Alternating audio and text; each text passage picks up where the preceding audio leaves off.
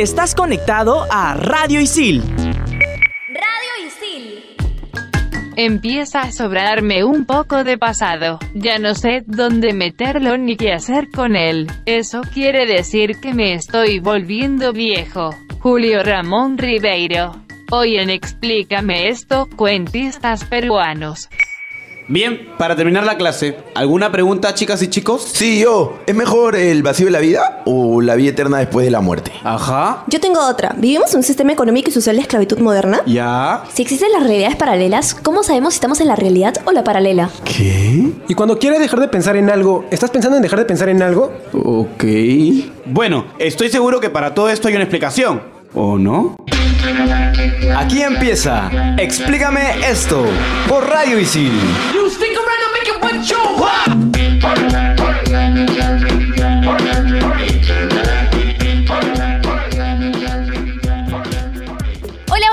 Bienvenidos a Explícame esto por Radio Isil. Estamos aquí con Andrea, con Claudia, con Mauricio Sibila y por supuesto nuestra amiga robótica Isabel. Hola a todos los cuentistas y merecuentos del Perú. Yo soy Isabel, la próxima ganadora del Premio Nobel de Literatura. Apuntando alto, siempre Isabel me nivel, ¿te encanta. ¿Le creeremos o no le creeremos? Yo creo que sí, yo creo que sí, ¿ah? Así Tiene es. potencial. Y hoy día tenemos un programa espectacular porque vamos a hablar de cuentistas peruanos y vamos a tener el honor y el agrado de tener a Pierre Castro, un cuentista peruano que ahorita en este momento lo está rompiendo, ha ganado muchos premios literarios a nivel nacional. Además es profesor de ICIL. Y además es profesor de ISIL, así que lo vamos a tener aquí con nosotros. ¡Bravo!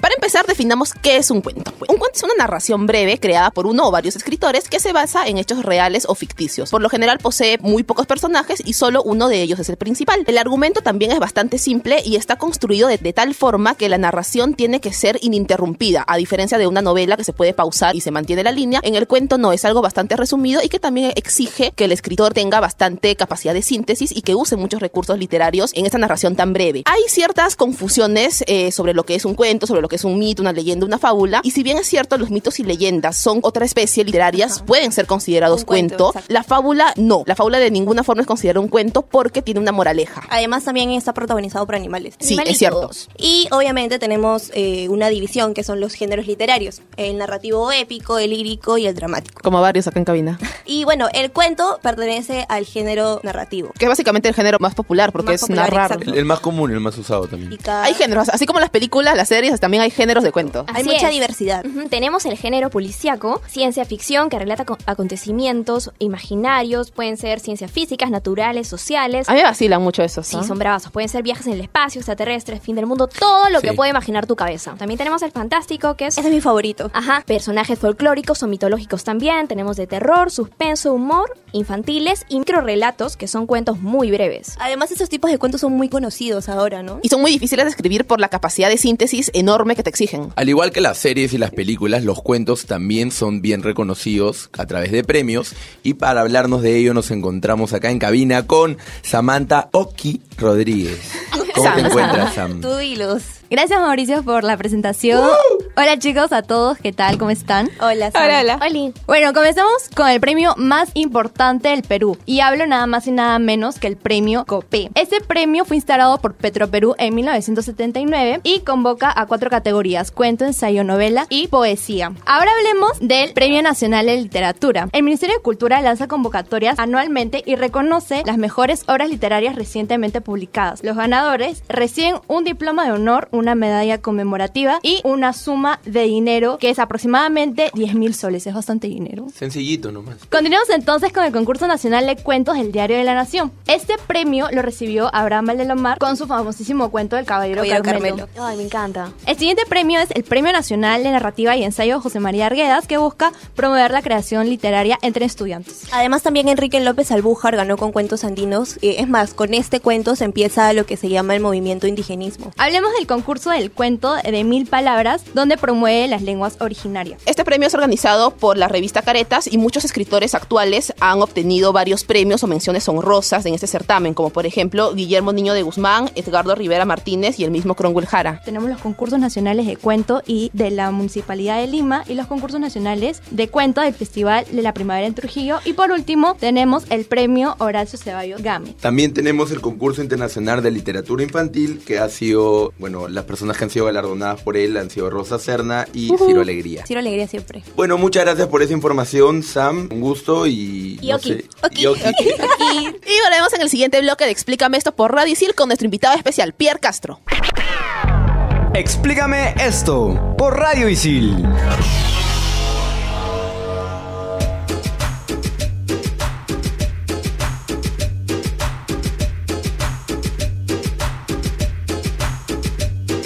Regresamos Explícame esto por Radio Isil y ya estamos con nuestro invitado Pierre Castro. Hola Pierre, ¿cómo estás? ¡Bravo! Muy bien, muchas gracias Andrea. Bueno, cuéntanos un poco, ¿no? Em, ¿Qué te cuento? ¿Qué quieres que te cuente? Un cuento.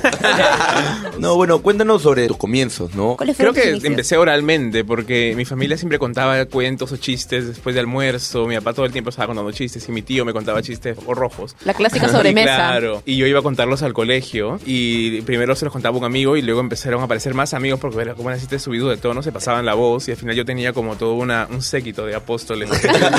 ¿Cuántos años tenías más o menos? 10 años, pero me gustó porque dejé de ser como el chico tímido, el, el gordito Lorna, y se le pasé Y a ser eres el chico, comediante. el comediante, y eso me dio como una nueva vida. Y creo que em- de ahí empezó mi carrera narrativa. Y el primer cuento escrito que escribí, ya lo escribí, escribí cuando tenía 17 años, 16, 16 años tal vez, saliendo del cole. Y imagino que por la razón cliché por la que muchos empezamos a escribir, que es que te gusta alguien y no sabes cómo verbalizarlo. Y claro, escribí un cuento sobre la chica que me gustaba. Ay, Qué romántico. Súper lindo. Bueno, y justamente hablando de anécdotas, Isabel nos tiene algo que comentar. Es momento de la anécdota de la semana a cargo de nuestro invitado Pierre Castro. Por favor que sea divertida y no nos meta un cuento chino. XD. No te tomes muy en serio, Isabel. A veces Bueno, creo que una de las, las anécdotas más divertidas que surgen como escritor son las que suceden cuando la gente confunde la, la ficción con la realidad, cuando la gente lee un cuento y cree que es verdad todo. Y el segundo libro que escribí fue sobre mis amigos del colegio. Entonces todos mis amigos del colegio estaban muy preocupados por lo que yo iba a contar de ellos, evidentemente, en este libro. Y yo había contado un par de cuentos sobre el abusivo del salón. Así que eventualmente todos empezaron a aparecer para ver qué había escrito y este chico me, contó que había leído el libro porque lo había comprado Ajá. y quería verme. Entonces dije, este viene a matarme de todas maneras. y pasó a dijo, te invito a almorzar. Y yo bajé de mi edificio, recuerdo algo temeroso, me subí a su carro y dije, me va a llevar a la Costa Verde y ahí me va a botar. Te va a lanzar. claro. Y no, me invitó a comer, fuimos a comer, realmente me, me comentó que era un ingeniero, tenía una hijita, y empezó a contar una historia súper linda de cómo su hijita, digamos que lo doblegaba, y él deja- a ella le gustaba pintarle las uñas, y él siempre se dejaba que su hija le pinte las uñas, y a veces se lo- y luego se las despintaba, ¿no? Claro, Pero a veces no, se- iba, no iba a fluir así, ¿no? Claro. Y Pero dice que un iba día a ver, estaba, ver tan, estaba tan apurado que se olvidó que le había pintado y se fue a la playa, con, se puso las medias, se puso las medias, se fue a la playa con sus amigos. Y cuando llegó la hora de bañarse, se quitó y estaba con las uñas pintadas. Y dije, su hija nos ha vengado a todos los que fuimos abusados por él. Sí, me imagino No. que... un final feliz, un, fin- un final merecido. feliz, sí. Pero bueno, al final no te pegó, no, no nada. No, no, no, sabía que ya la gente crece, ¿no? Se había Sí. convertido en una buena persona. Pero es que siempre las, vive- las vivencias son como que un gran recurso para contar algo, ¿no? Para inventar, Sí, para inventar una narración. Empiezo a contar parte de mi vida. Claro, en algún momento también escribí. Mi hermana trabaja en un crucero y viaja por todo el mundo. Y yo em- empecé a contar la historia de mi hermana y eventualmente le inventé una historia donde conocí a un africano en el crucero que le proponía irse a vivir al África porque se enamoraba junto a ella. Entonces, para bajarla del barco y meterla a su país, la metía en una maleta y se Ajá. bajaba con mi hermana en, una, en el África y se vivían juntos y se enamoraban. Y luego, cuando mi hermana volvió de su crucero, la gente creía que esa historia era verdad y le preguntaban que dónde estaba y quería que se los presente. Era muy divertido. Pero Pierre, supongo que obviamente antes de escribir y ya tener un propio estilo, tuviste cierta influencia en diferentes esto, Claro. cuentistas, ¿no? En este caso, a lo largo de toda la historia del, del cuento en la literatura peruana, reconocemos a muchísimos movimientos, ¿no? ¿Tienes alguno con el que te sientes identificado o alguno que has seguido, tal vez? Me gusta bastante el cuento, el cuento urbano, porque yo ya a Lima cuando tenía 13 años, entonces iba construyendo Lima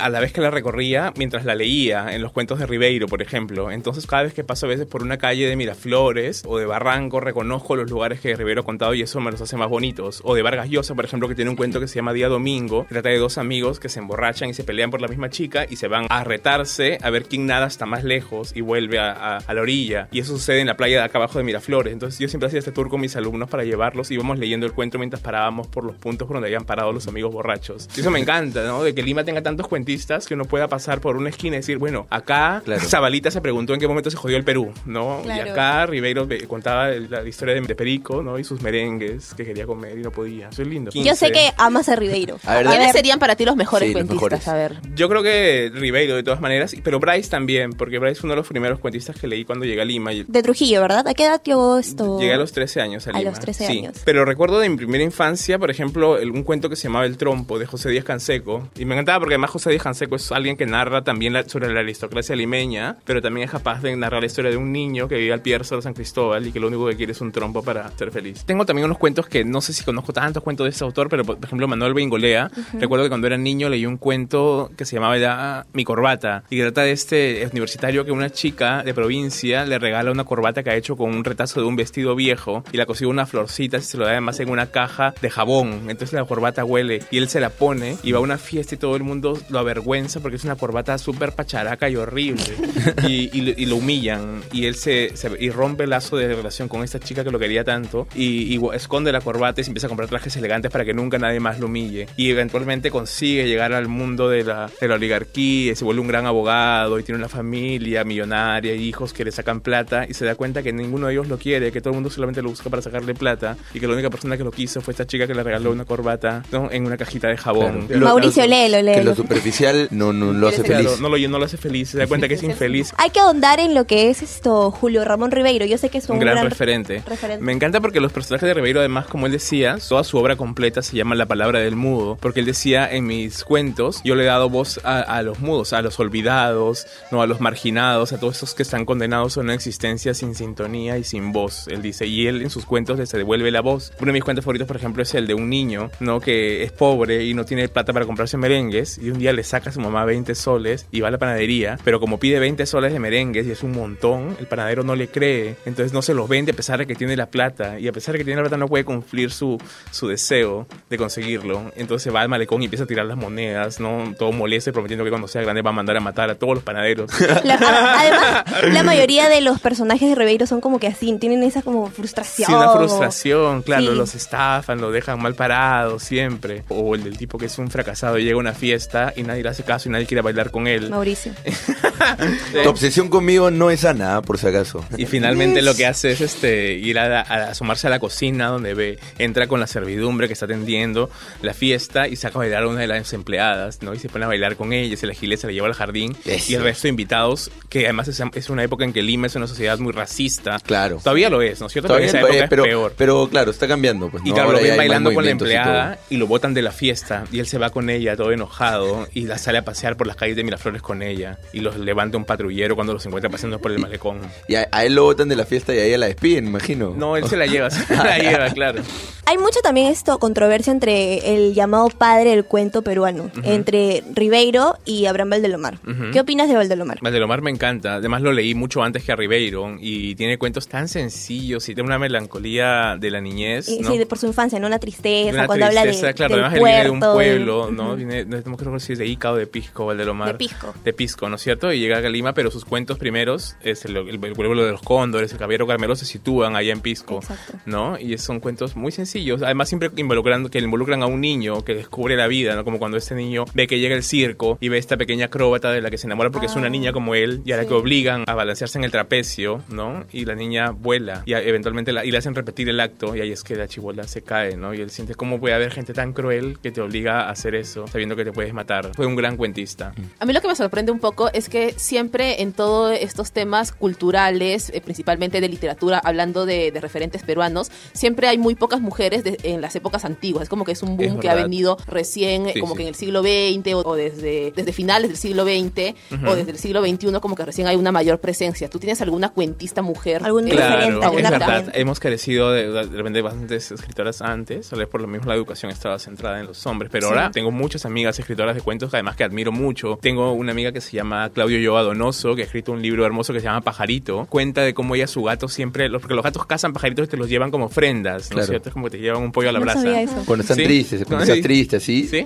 ¿En serio? Te No llevan, sabía te llevan ofrendas. Entonces ella a veces está en su cama y de pronto ve que va a llegar a echarse a su cama y encuentra un pajarito que le ha llevado su gato como una ofrenda. Entonces ella lo recoge y se lo mete al bolsillo porque está yendo a una entrevista de trabajo. Entonces se lleva el pajarito en el bolsillo porque intenta curarlo y llega a la entrevista y empieza a dar la entrevista mientras tiene un pajarito en el bolsillo que está débil débil y que está recién recuperándose. Y en un momento de la entrevista el tipo le pregunta algo, no recuerdo exactamente qué le pregunta y su respuesta es sacar el pajarito y abrirlo. El pajarito se pone a volar porque ya recuperó como la fuerza Las y se pone a volar en la entrevista del trabajo. Me parece hermoso, es un gran cuento. Mi amiga Karen Lui que acaba de publicar un libro de cuentos que se llama Compórtense como señoritas y que trata de cómo ella sale del closet en Lima, lo cual le resultó tan difícil en los 90, ¿no? También es otra de mis cuentistas favoritas. Katia Ya. Dawi, etcétera. Y acá tenemos también a, a Carmenpa, que el día de hoy nos va a estar hablando sobre lo que son las cuentistas peruanas. ¿Qué tal, Carmenpa? ¿Cómo estás? Hola, hola. Hola amigos, ¿cómo están? Yo vengo ahora, Pierre, con el feminismo a flor de piel y nos hemos dado cuenta de que hay algo en común que toman las cuentistas peruanas que hablan sobre el empoderamiento femenino, sobre todo las que existieron en, en la época de Clorinda, en el última, la última parte del siglo XIX y el siglo XX, en inicios. ¿Cuál es tu cuentista favorita? Aparte de las dos que has mencionado ahorita. De repente la que más te impactó o la que, o la que te marcó de alguna forma. Tal vez porque crecí como con ellas, en verdad tendría que ser Claudia o Karen, porque la primera, o sea, mi abuela escribía poesía y, y, mi- y Karen fue mi amiga de la universidad y ella escribió poesía cuando yo no escribía nada, no escribía, había escrito ni un solo cuento y me mostraba sus cuentos y yo decía, esta chica no solamente rompió la figura que yo tenía de la mujer como la musa que inspiraba las historias y dije, no solo es la musa, es la que crea también, ¿no es cierto? ¿Por qué no pueden ser las mujeres las creadoras de las historias? ¿Por qué no pueden ser ambas? no? Claro, y porque no pueden ser ambas. Y, y eso, no sé, me deslumbró. Yo sentía en ese momento que estaba hasta enamorado de ella, pero era que estaba deslumbrado por una chica que hacía algo que yo no esperaba que hiciera, que era Estabas escribir. enamorada de su escritura. Exacto. Clorinda Mato de Turner, precursora del indigenismo peruano. ¿Conoces algo, O algo sea, sé, sé- sé de su obra de Ave sin Nido, Claro. pero no la he leído hasta ahora, la verdad. Algo que me gusta mucho de, de Clorinda fue que todo el tiempo trabajó de la mano con mujeres. Fundó una imprenta donde se escribía un periódico, donde solamente trabajaban mujeres, exclusivamente mujeres. Otra cuentista que tenemos es Rosa Serna Guarda, que hace un momento la mencionaron como una de las ganadoras de premios, que es parte de la generación de los 50 y que es conocida por haber escrito literatura infantil. Algo que también hace Karina Pacheco, que es una escritora y editora cusqueña, y ha escrito cuentos como Alma, Alga, El Sendero de los Rayos, Miradas y Lluvia. También tenemos a Pilar Dugui, que ha escrito cuentos como La premeditación y el azar, Ave de las noches, Hora primitiva y todos los cuentos. Muchas gracias, Carmenpa, por toda esta lista genial de escritoras que nos has dado. Ya sabemos ahí para ir leyéndolas. Por favor. Volvemos entonces en el siguiente bloque de Explícame esto por Radio Isil. Explícame esto por Radio Isil. En Radio Isil también puedes escuchar en todas las canchas, todo menos fútbol. Si quieres estar al día sobre los diversos deportes que te apasionan, este programa es el indicado para ti. En todas las canchas, búscanos en Spotify como Radio Isil. Explícame esto por Radio Isil.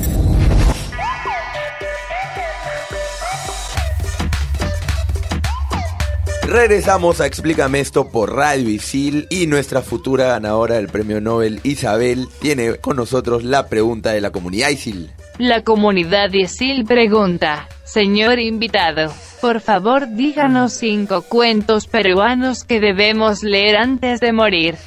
Ah, qué difícil. El siglo un, poqui- XX. un poquito dramática. Del siglo XXI. Del siglo XXI. Sí, bueno, hay un narrador que me gusta que se llama Lorenzo Elguero, un cuento que se llama Me enamoré de Betty Mármol, que es de un chico que es que... Creo que lo leímos Sí, en sí, clase. lo hemos leído en un workshop. Sí, sí, sí, de un chico que escribe cómo se enamora de una de las picapiedra Es- y, y cómo piensa que siempre es un amor imposible hasta Mm. que al final sus esposas tienen cierto parecido con Betty Mármol. Ah, y sí. Alejandro Neira que empató el premio Copé conmigo y él tiene un cuento que se llama Imagínese vivir junto ahí encerrados, que es de un pajarito que, que narra cómo se muere de amor. Ese también cuento a mí me encanta porque sé, es un poco inverosímil que un pajarito cuente una historia, pero lo hace bien verosímil. Bueno, hablando de pajaritos, el libro, el cuento que mencioné antes de Claudio Ulloa, Cuento Pajarito, que le dan título al libro también, así que si quieren buscar el, el cuento, está dentro de un libro que se llama Pajarito, y tiene un pajarito en la portada.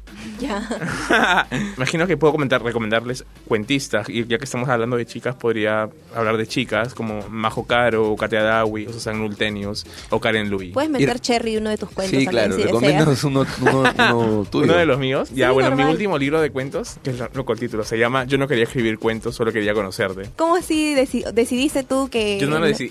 lo escribí, escribí un poema, un poema hace muchos años cuando tenía la edad de ustedes probablemente. Y decía yo no quería escribir cuentos, solo quería conocerte, ¿no? Pero y criar pollos, decía el, cuento. Decía, pero luego la gente pensó que criar pollos era estúpido, así que tuve que explicar mis porqués. Y ahora nos encontramos con Ítalo, que también nos va a dar sus recomendaciones. A ver, les presento estos cinco cuentos peruanos ilustres de Alejandro Neira. El siguiente sería Epistolario de Javier de Richard Primo. Punto de fuga de Jeremías Gamboa. Este más actual del 2016, Los Condenados de Moisés Sánchez. Y por último, Aquí hay icebergs de Katia Dawi. Muchas gracias, Ítalo, por tu información. Gracias. Y ahora tenemos a Kim. Top 5. Top 5. Con el top 5 llegamos con cuentos que le creías a tu ex. Dentro de nuestra historia de cuentos podemos conocer sobre muchos mitos. Por ejemplo, el del Chuyachaki, el demonio de la selva. Sus relatos cuentan sobre este demonio que rapta mujeres y las lleva a lo profundo de la Amazonía. Al oscurito. Los... Al oscurito. Sus cuentos llevaron a nuestro pobre corazón a la profundidad. Así, bien al fondo de la estupidez. Porque siempre creemos todo lo que nos dicen, cegados por el vínculo que erróneamente llamamos amor. Ahí yo me inspiré, chicos, me inspiré.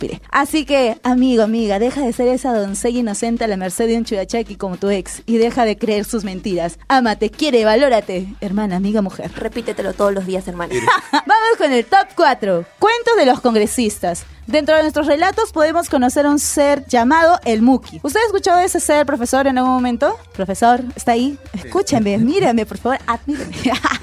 ¿Usted ha escuchado acerca de este, de este Del mito? Muki, sí, Del Muki. de- sí, sí, sí. Era- recuerdo que cuando fui al viaje de promo había una discoteca que se llamaba Los Mukis y era como una cueva de duendes. Me imagino que son, son duendecitos chiquitos. Los Mukis estaban dentro de las minas y les hacía bromas a los mineros, les escondía sus herramientas o los hacía que se perdieran. Están, porque en la sierra todavía siguen creyendo en eso. Exacto. Pero si tú le caías bien, la broma te llevaba a un buen lugar, ¿no? Encontrabas minerales va- valiosos. Pero si tú le caías mal, te podías hasta perder. Y si tú lograbas capturarlo, el Muki tenía que comprar su libertad, haciéndote trabajos o dándote mucho oro. Y si nosotros lo comparamos con nuestros amados congresistas, Ex-congresista. bueno, con sus travesuras llevaron a nuestro país a un caos total. Se puede decir que no les agradamos para nada. Pero no se preocupen que una vez sean capturados, nuestros mukis tendrán que devolver todo lo que se llevaron, con su dinero con su servicio. Top 3. Los cuentos de la amiga que siempre está a dieta. En los Andes hay la historia del Cariciri. ¿Han escuchado en esto, profesor, usted? No, eso sí no. Yo rebusqué muchos para poder buscar similitudes y en el caso de este ser, dice que puede tomar la forma de cualquier cosa, un ser inanimado o persona cercana, con tal de comerse toda la grasa de una persona. Ay, me gustaría encontrarlo. Sin embargo, Muere de hambre conmigo. se dice que se le puede invocar mediante los curanderos, que muchas veces solo logran llevarnos a una indigestión innecesaria, porque te preparan brebajes para que entres en trance y toda la vaina para que lo invoquen. Seguimos. Top 2. los cuentos del choque y fuga. Para ti, Mauricio. Todas son para mi mujer. Eh, la sierra peruana vivía atemorizada por lo que comentan en las calles por el famoso Pistaco, un hombre atlético de cabello claro, ojos que derriten a cualquiera en realidad, que con la... No, amigo, tú no, tú no, de hecho que no. Ahí sí Con no, la, yo no. Sí, con la ayuda de sus poderes sobrenaturales, dice que se alimentaba del sufrimiento de sus víctimas y también de cualquier parte de su cuerpo, o sea, la desmenuzaba y sacaba la grasa y las convertía a- en aceite, se rumora por ahí. Así que no se dejen llevar por un par de ojitos verdes o con un polo Gucci, queridos amigos, sobre todo en las discotecas. Ten cuidado. Y cerramos con Top 1, los cuentos del ex que no te olvida. En la selva hay un mito sobre un ser que toma forma de un familiar, alguien cercano o simplemente como un alma atormentada, para así lograr el acercamiento y atormentar a sus víctimas. Dice que lo llamaron el tunche. Yo lo he escuchado como apodo. Y si lo llevamos a las similitudes actuales, es como el ex que no te supera y busca todos los medios para seguir cerca y así atormentarte con su presencia. Por favor, amigos, supéranos, supéranos. Muchas gracias, Kimberly. Y la recomendación del programa es... Existen cuentistas buenísimos, pero ninguno supera el nivel de talento que tenía tu ex para elaborar todos esos cuentos que te creíste. Uy, uy, uy. Fuerte. La gente quedó en silencio, ¿no? Creo que ha agarrado carne acá. Y si quieres aprender a redactar historias y textos como Julio Ramón Ribeiro, estudia periodismo y nuevos medios en ISIL y aprende haciendo. Y eso fue todo el programa de hoy, muchachos. Muchas gracias por tenerte acá, Pierre. Muchas gracias ustedes. ha sido, ha un gusto que nos, nos compartas todas tus historias, todas tus vivencias. Gracias, Mauricio. Algo que le quieras decir a, a la gente de Isil. podemos